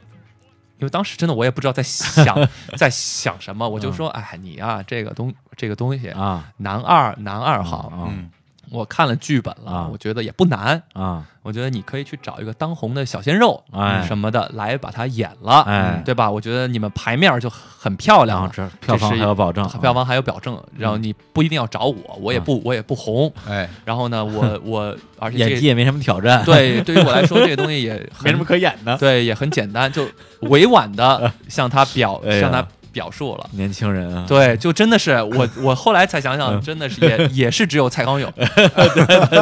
后来最好笑的哎还真是是嗯，过了两个礼拜，啊嗯他寄了一版新的剧本给我，啊啊男一号那个角色没有了。嗯啊啊，就砍掉的一个角色，对他砍掉了那个男一号的角色，就等、啊等于本来男二号的那个角色变成了男一号，啊，并不是让你去演男一号了，而是直接把男一号给角色给弄没了，就他调整了一下剧本，啊就那个就变成唯一一个男跟男的了，啊对在里面。他说还是希望你可以 来，哎呀，然后他图你什么呀？对呀、真是啊我也就觉得很就是奇怪，就是嗯，说。他图我什么？因为嗯没明白对，因为我第一次去见他的时候，嗯嗯我看到他的书桌上嗯就放了一本《尊重表演艺术》，哎嗯那个是一个美国的戏剧家在一九七六年还是七几年的时候写的一本儿，就是呃后浪出版社出版的。啊嗯后浪的对，然后他就就很多人李呃李安啊什么都嗯推荐，嗯然后我就问他，我说那康永哥你在看这个？嗯他说对啊，他说他们这本书很就很好。嗯我说你知道吗？其实，在一九九一年的时候，嗯这个作者写的另外一本书嗯叫《演员的挑战》，嗯他把他这本书里所有东西都已经驳斥掉了，我知道啊 推翻了是吧对，都推翻了，所以他这本尊重表演艺术，你可以你可以不用看。啊啊因为我当时也不知道怎么样，就完全也没也就很失礼，很怎么完样，全就不完全不给人面子，真真愣啊！就这是个我觉得嗯，从山里出来是接了仙仙气儿的，对就就对就觉得仙儿就我都看不上你们，对你们你们都是俗呃俗物，俗物，对我是在山里，对吧？跟山神天天交流的人，山就是主啊，在是在山里天天念着古希腊悲剧的台词，然后跟神跟宿命对抗的人，对哎呀， 对，就发了疯了也给是自。己嗯给自己做了这么一人设啊， 对，啊然到然后到最后就是他来邀请我，他说嗯，因为他说徐熙娣是第一次演电影，他不是个演员，他希望他身边还是站着一个专业的演员来帮助他去完成那个角色。哎哎后来我说，嗯，后来我就问经纪人说，他们给多少钱？ 啊，他们说，啊、给这样。我说，嗯，好像也还行。我说 去吧，哎就呀那就去了。嗯对哎呀，这过程啊那个但其实拍的过程当中特别高，呃，嗯特别高兴，因为我那是我第一次去台湾，啊，啊，第一次去整个台湾戏都是台湾拍的吗？整个戏都在台湾。啊，嗯然后台湾嗯有很多的街道很有日本的感， 台日湾本的就是很感像觉。日那本，就是好多都是日本人弄的了，对，我在日台湾一直去一个小酒吧，嗯，然后那个小酒吧是一个六十岁的日本老先生，他在啊台湾开了三十年，在哪儿呢？酒吧？在五条通。五条通啊，然后他说张震很喜欢去那个酒酒吧，啊还有张艾张艾嘉、张惠妹，嗯，啊就反正都姓张的姓都张的都爱去姓 姓张的都喜欢得去。这这下完 了，这张震的这个迷妹可多呀，对，因为那个老先生他就是很日本人，就是那种嗯小姑娘就直人，嗯啊嗯他就说说我三十岁，他是嗯北海道人，来这儿什么都没有，嗯我就靠这么，因为他很他很小，就可能还没有你们这个大。啊然后他就说，我就靠这一小个店，嗯啊我今年六十岁，我做了三十，因为他是八六年，就跟我生日是一样。啊，然后他就说，我靠这个店，我现在有三个小孩儿，嗯我有老婆，都是这一家店嗯，让我有了现在的生个嗯生活。嗯嗯就我我问他你啊想干到什么时候，嗯他说干到死为止。说你啊哪你你哪天来，那个看板就是那个啊霓虹灯啊没有了啊，就说明我死了。哎呀，这真太日本了，太日本了太这日本了，对，然后对啊，有一个故事，就是我在日本当时小 S 介绍了一个呃朋友给我，叫马 Q，啊啊马 Q，川岛莫书代。啊，这个对非常有名，对原来是个歌手，我就哎呦把马 Q，因为我啊喝酒就是在那儿喝嘛，啊然后马跟马 Q 就去了，嗯去了之后那个老先生他就跟马 Q 说，就突然之间跟他说，因为马 Q 也会说日文嘛，嗯对嗯他就说你就是有空的时候嗯就来，嗯啊我吉桑给你做饭，叔叔给你做饭，啊嗯你就来吃就行。嗯嗯马 Q 说，为什么他突然之间这么跟我说？嗯嗯他说你不记得了，嗯三十年前。啊我刚来日本的时候，啊因为马 Q 的爸爸等等于是日本的有点黑道背景的这么一个人，哦，嗯就是这个老先生开店的时候就老被当地的流呃流氓骚呃骚扰，台湾那边的啊，就是马 Q 的爸爸帮他摆平啊的，让他有了这个店。嗯，马 Q 现在爸爸也过嗯世了，他妈妈也、也去世了，哦，然后也、哦但但就是叔叔嘛，就就那个叔叔就就觉得说，嗯你只要来这儿吃饭，叔叔给你做饭吃，嗯，嗯哎你呀只要有时间就来。哎呀，然后马 Q 都不太认识他。啊嗯因为还小嘛，那时候他说那个时候你你爸爸你妈妈老带你来来过这儿，你还不记得了？嗯哎他说不记得，就是那个老先生，哟，这个听的还真是挺感慨的，那种就很深夜嗯食堂啊，对，就是哎是其实它是有点深夜食个食嗯就食堂的意思，嗯嗯就那个店没有菜没有菜单，嗯啊，这彻底没有，对那他墙上有没有，就是你要吃什么，啊啊，就是他给他小孩做什做什么吃的，嗯就给你们做什么吃的，就嗯很简单，什么鸡蛋卷啊、炸鸡块啊、意大利面啊，哎就这种。有的啊，下次去台湾一定要去这边对去，，啊然后然后就马 Q 当时都流泪了。嗯那可因为不他没有想象到是一个这样子的东西，然后那个嗯老先生也没什么表呃表情，就很温柔的嗯他说：“你有你有时间没事儿，到叔叔这儿来吃饭，嗯，叔叔给你做。哎。哎呀，也别说马 K 我的，要是我 的话，我你都流我泪我也我也会流泪。对，不过《吃吃菜》这电影，小虎老师你看了吗？我没有啊啊，嗯对我自己就是作为一个观众角度来讲，我看了一下这个整个的导演和演员阵容，嗯感觉上像是一个会卖的戏，嗯对，就票房十亿八亿什么的，就至少不会太差吧，给人感觉。呃，结果最后出了之后呢，反正票房的确是不怎么样，口碑也就马马虎虎吧。对这个我自己其实是有一点失落的，因为之前很喜欢康永哥，嗯对，包括因为他自己是 UCLA 毕业的嘛，对，也算是这个这他个去 UCLA 是胡金铨给他写推荐信啊，，是啊，就胡金铨大师给他对啊写推荐信。对 j i m Morrison 的师弟嘛，他是喜欢啊，伯格曼嘛？啊，对，他对喜欢 Ingmar Bergman 嘛。对，所以给我一种感觉，就是说他在台湾做了这么多年的综艺节目啊，就是为了某一天重新拿起这个导筒他的啊偶他的偶像啊是李安，啊，是吧对？他的偶像，因为李李安的偶像也是 Ingmar Bergman，嗨，对，就总感觉他啊，就是不鸣则已，一鸣一鸣惊人啊，一定跟他整个在综艺状那个状态是不一样的。嗯，结果拍完之后，呃，在我看之前得到的这个呃侧面评价都是偏中性偏负面的吧？嗯嗯嗯，对，然后我自己看了之后，其实可能也是因为心理区低，所以头半部电影觉得还还觉得还可以，嗯到后面的部分呢，的确是觉得有点儿崩了吧，就我我自己的感受。嗯，就像我说的，就是整个戏拍戏是这样，对前期的接触是一部分，对中期的拍摄是一部分，但嗯其实演员的工作到中期之后我就结束了，我就对没有我的工作，之后就是看别人怎么干了。那是对于我来说，前期和中期我合作的都特别好，因为他是们人都特别好，是，朋友，嗯，我们在一起演戏，我们都是演员，嗯对我我不会分，就是说你比我有名，所以我就这样子。嗯，你比我没有名，就换换嘴脸，就对我我完全不会。就是一个比较真实状态嘛。之前在那个知乎啊上看着一个帖子，啊就关于说石家就是演这个戏，后来啊有一个是我我忘了，他是一个类似于见面会还是活动啊还是综艺什么的，然后里边嗯什么小 S 就问石家说，哎，说这这两个人你喜欢谁啊？你说喜欢林志玲，然后 然后说问小 S 说说啊我们这么这么一起演，是不是你是不是喜欢上我了？没有，你没有见过林志玲本人吗？我然我后见过，我没有见过林志玲就是天使，呃，是啊啊， 你他那他真的我真的是挺那篇文章里啊呃说就是那篇啊文章里石家也是这么说的，对就，说因为林志我玲就觉得啊世界上没有那么好的人，嗯就特别完美是吗？就因为所有人我们一开始不知道，片面的话就觉得嗯他是很假、啊很装，全怎是么样演。出来的，嗯嗯哦真的不是，他真人真的就是那么好。他就那样哈，我跟他只有一场对手戏，对嗯然后到他杀青的时候，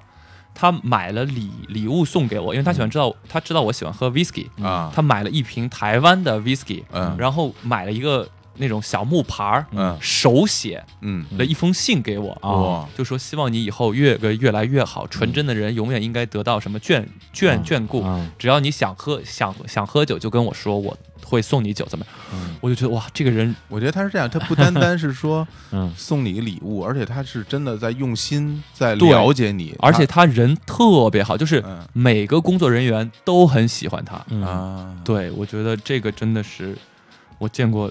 人生当中最像天使的人。对，因为之前也有时候跟朋友聊天儿会提到说啊你嗯你喜欢什么女明星啊，我就张嘴就说我说林志玲啊，嗯然后有的朋友会表现出不屑的表情，说哎你们这些直男啊，嗯，就认这种大高个儿、大长腿，哎然后那个胸真的假的也不知道，就各种说吧。我说你们对林志玲真是不了解。对我虽然跟她工作上有一点点接触，接触不多，但是仅仅通过我在她整个综艺节目或者这些表现，她是一个什么样的人，包括完她美对智商、情商各方面，我觉得真的是一个很优秀的一个一个一个一个女人吧。对啊，所以说对你说嗯徐熙娣在她的节个节节目里当着林呃林志玲的面 嗯问我你喜欢我还是喜欢林志玲？嗯那当然是林志玲啊！ 但你不知道，你不知道徐熙娣很介意这件事 儿吗不是，那我说什么？我喜欢徐熙娣，嗯所所有人都知道我在说假话， 因为所有人都就林志玲就很完美啊，只要是认识她的人就知道她很完美、这啊。这这个补充是补刀是吧？哎呀但徐但徐熙娣人也很人也很好 啊？ 嗯对，嗯一直说作为东东道主要请我吃饭，嗯就请我吃饭，嗯，永远是我在买单，你看因 为因为每次人也很好你，看，你看，你看，对你看，，然后就是嗯每次要喝酒的时候，嗯然后要到买单的时候，他都喝醉了，啊， 对，哎呀，哎呀套路深啊，小但 S 是啊，但是就是嗯，你你们听我说就会知道，就整个很嗯舒服，很融洽哈，嗯很融可以很融想洽，因为台湾的拍戏没有那么累，嗯没有那么忙，嗯对，以所以说大家就很有很多生活，就就一边拍一边玩呗。那当然，那也不用跟羊住在一起，那可能那肯定感觉好多了。杨住在在那一起的时候，我真的当时差点就忧郁症了， 真真的差点就忧郁躺一症。天是吧？对啊，因为我当时那个妆还不能吃饭，哦，对，就没法张嘴，那那就个只能喝喝喝流质，为什么能那个大张嘴啊胡子，因为那个大胡子那把大胡子嘛整整个嘴都粘都粘啊都粘上，然后那哎个呀头发也是假的，也吗是假的。然后他就嗯九点开工，陈老师、嗯蒋老师他们都是现场化妆，九点开工，我五点就要起来化妆。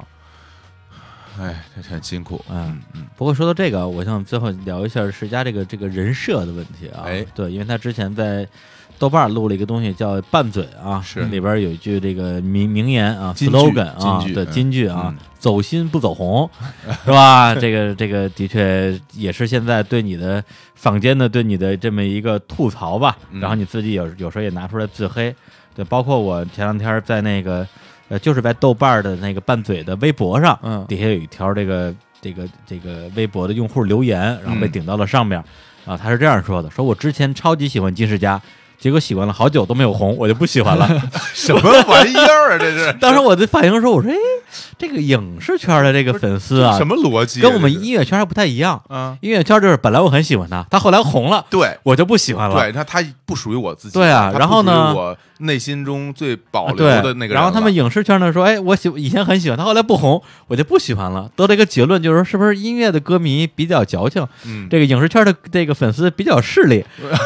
就是我我看错人了，他居然没 红他居然呃没红，啊我给这种感觉。但是说回来啊，就是如果说。这个当初，比如说你拍了一个勺子啊，这个戏是个好戏，嗯但是你在里边儿可能角色没那么重要，嗯，然后就拍了这个《美人制造》啊，这个你在里边儿很重要，但是这个戏嘛就普普通通，嗯即使是在同类别的戏里边，咱们比如说跟《琅琊榜》比，嗯那它肯定还是有一定差距。对，那你说像《痴痴的爱》这个电影，如果纯看阵容的话，我嗯觉得是一个很有可能让金世佳啪一下就能够再比之前红一截儿这个戏，结嗯果也没红。所以我在想，你现在是怎么看待所谓的这个不红这件事儿？你觉得它是一个设定，还是你的宿 命？这这俩有什 么区别？不不一样，不一样，不一一样样。是我吗没有想嗯过这个问题，啊，但是呢，对于我来说，其实演员的工作，嗯，就我做演员的目的是演戏，嗯哎，并不是走红，哎，而且我啊特别排斥或者是不喜欢骗人，嗯嗯就是说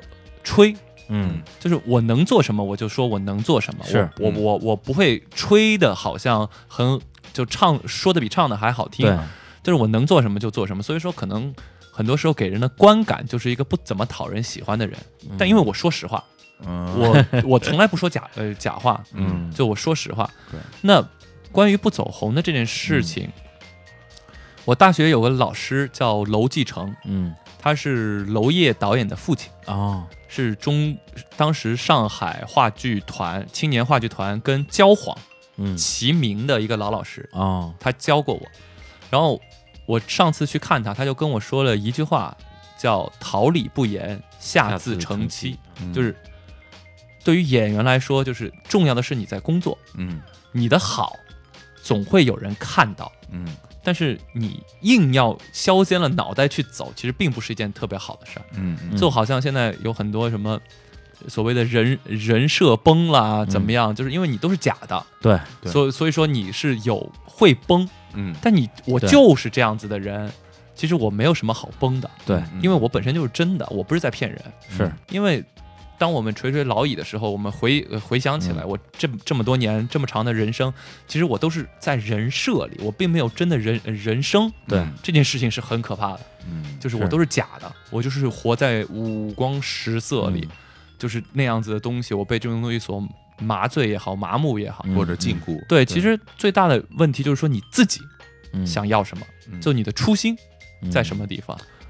这个很重要。对对于嗯我对于我来说，现在也是这样，因为其实我不知道你们知不知道，就可能做演员他有标配，嗯就比如说我每年呃每个月我要有几个新闻稿，嗯哎我要发是几个微博，是我要微博，我还要买评论、买转发，让人家是看到我的热度，这样我才能怎么样？嗯但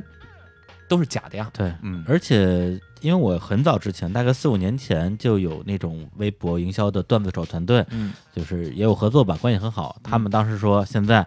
给这些所谓企业做这对对些对什么对东西，已品经牌有点儿有这钱已经很难赚了。嗯我们现在转转行了，嗯给明星做人设。嗯对他当时服务的第一个案子就是刘烨，啊对，刘烨那时候是是火华社社长嘛，嗯开始跟一些网友做一些非常搞笑的互动，嗯然后让他在那个阶段微博也涨了好多粉丝，让他觉得说，这这个人在微博上的这形象是非常鲜活的，嗯甚至在某一个阶段，他的微博的形象是超过了他在作为演员的形象的。是对，然后那个哥们儿后来跟我说，我们最近正在包准备包装杨成刚， 嗯杨成因为杨成刚当时给人大家感感觉就是一个老鼠爱大米，唱老鼠大米，然后形象气质也不是很好，都是大家经常群嘲的一个对象。哎他说：“哎，我们现在就给他安排一个自黑的路线，嗯让他没事就自己黑自己，嗯哎，没准能翻过身嗯来。”后来我还观察一段杨晨的微博，的确是有这么一个趋势，然后也部分达到了他的这个目的。因为其实呃，嗯我们说观众对，我们永远在给观众看想看的，嗯，但其实我们并没有想过，你给观众看一点不想看的，观众打开了以后，他们会也会变得想想看对，这个事情。那其实我当时我说我自己拍一个小纪、小纪录片嘛，嗯然后我还采访了一个 水军，你知道微博零粉丝到一千万粉丝要花多少钱？嗯嗯三万块钱，而且那个粉丝是跟你互动的哦，是真是真人哦，就不是僵尸粉儿。啊，你说的是真的粉丝吗？我不知道他们是什么，反正就是你在嗯电脑上看到是有互动的。嗯嗯 OK，你有一千万粉丝了之之后，比如说我每年。呃，每一条微博，我保证你有五万的转发，嗯五、万的评论，嗯十、万的点赞。对嗯一个礼拜发三条，一个月十二条，嗯是多少钱？一万块钱。嗯，就是我一个月花四万块钱在这个上面，嗯就是做一个假繁荣、对哎假繁荣的事儿。嗯，对，但其实所有人都知道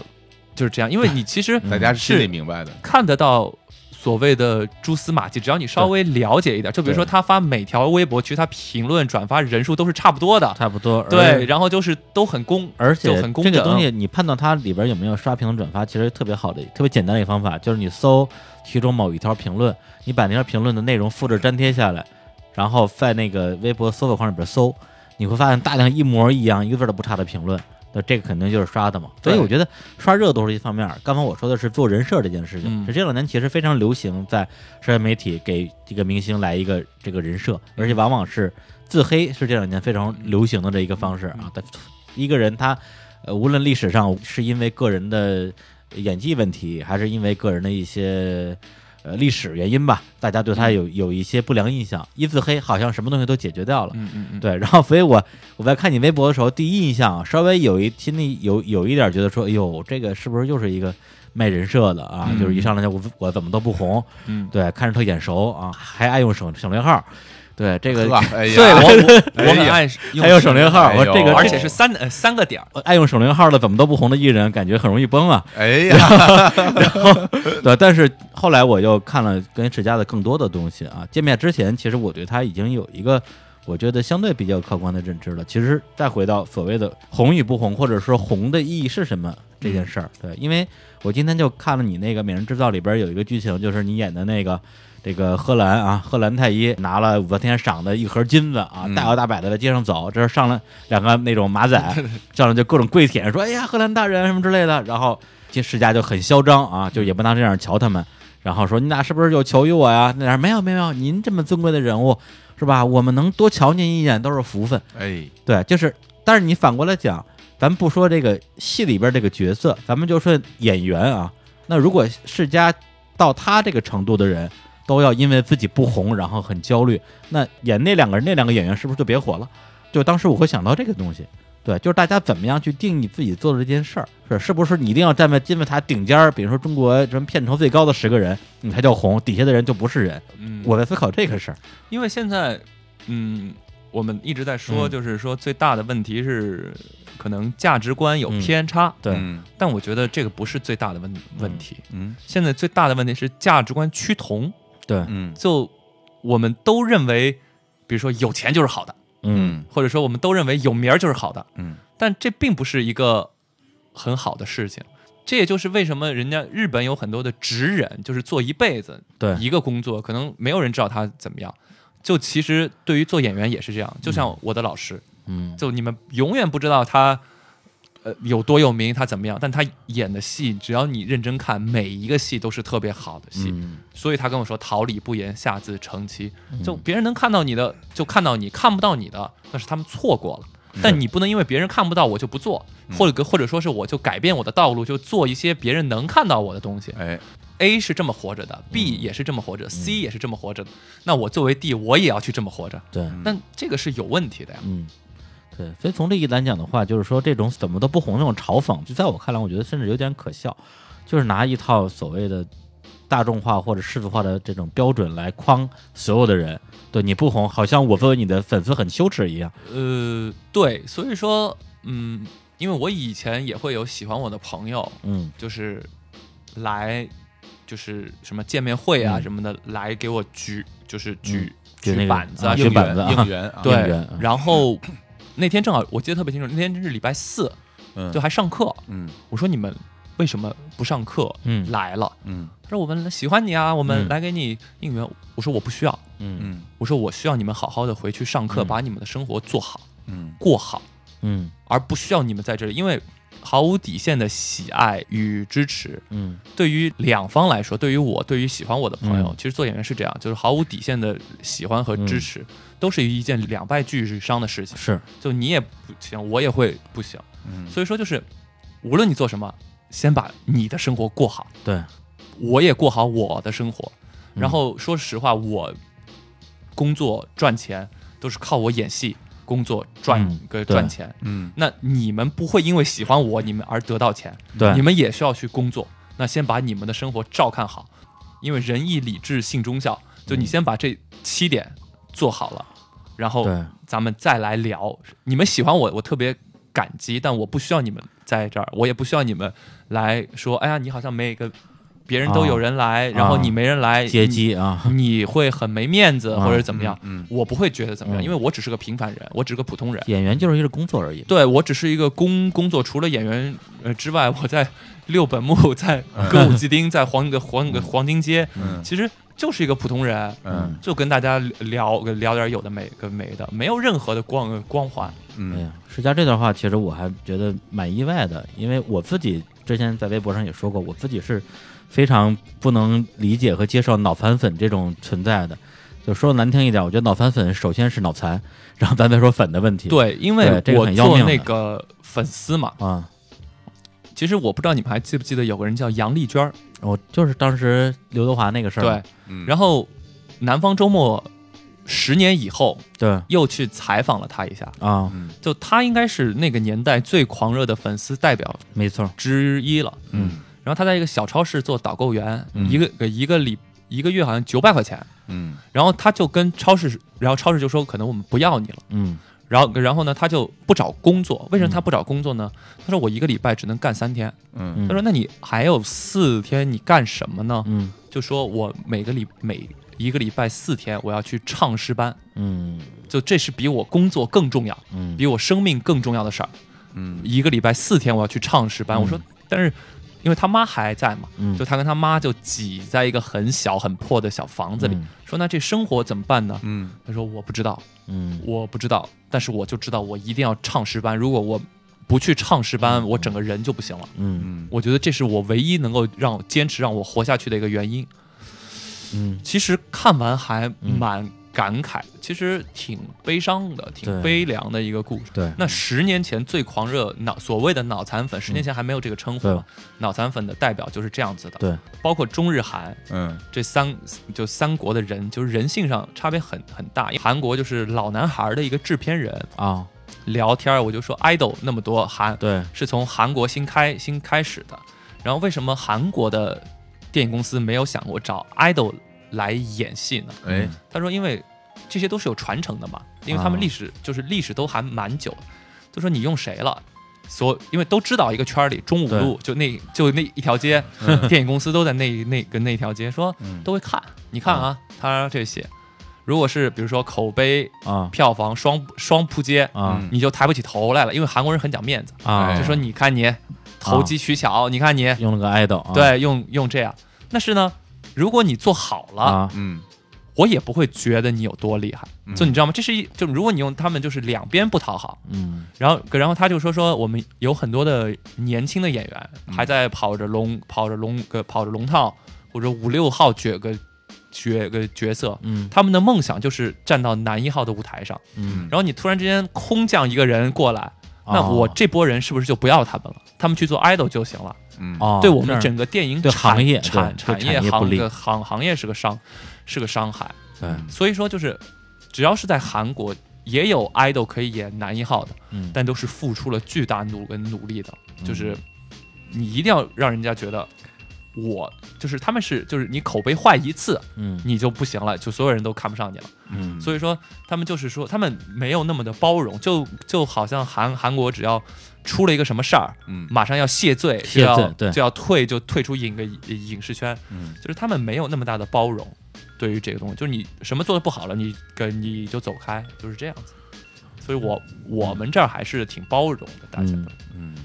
好，那那个最后啊，最后这个，因为刚才史佳也说他最近在拍一个新的戏啊，估计应该会在明年明年对，明年上映。哎行，那今天呃跟世家聊的也是比较尽兴啊。是本来谢谢觉得谢谢说连演戏带这个他之前的一些个人经历啊，有一个多小时应该差不多了，结果聊了很久，我自己也还觉得蛮有收获的，包括他。呃的一些心理心心路历程吧，我自己可能在不同的阶段也正经历。嗯对，嗯其实大家家都是有差不多的经历，但只是嗯对类似不类似而对已，就那种心境嘛。对，包括在每一个阶段要追求的目标是什么，对是一人个是一个人更生的内化的四个还是阶段更外化的目标吧？对，嗯行，那我们最后给大家再带来一首歌啊，因为之前也没准备那么多歌，然后还是放一首刚才我们提到的这个日剧啊，就是《美美人人》里边的这个片尾曲啊，一首法语歌啊，这首歌、啊蹦对世嘉也非常喜欢。那我们就在这首歌里边来结束这期的节目啊，然后呃也欢迎世嘉未来有机会再来我当们然这儿做客啊，我就瞄瞄着你们那个专常驻主主 播的位置，呦， 真的啊，真的呀， 那这感情好别啊，别做这种很错误的决定啊对，赶紧把什么蔡康永啊、徐熙娣啊、行，吴亦凡啊。啊！那人来了，咱就走吧。都叫过 来。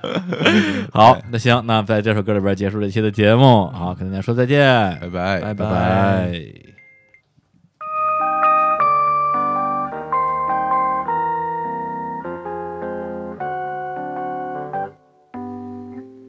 C'est un aquaboniste, un faiseur de plaisanteries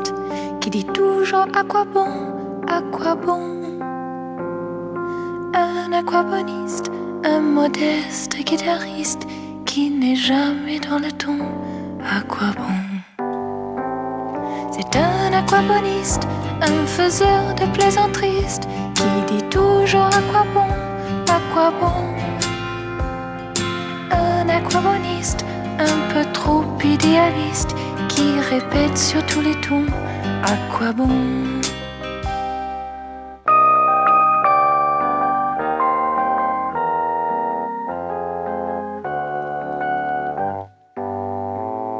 C'est un aquaboniste, un faiseur de plaisanteries qui dit toujours à quoi bon, à quoi bon un aquaponiste, un drôle de je m'en foutiste qui dit à tort à raison à quoi bon.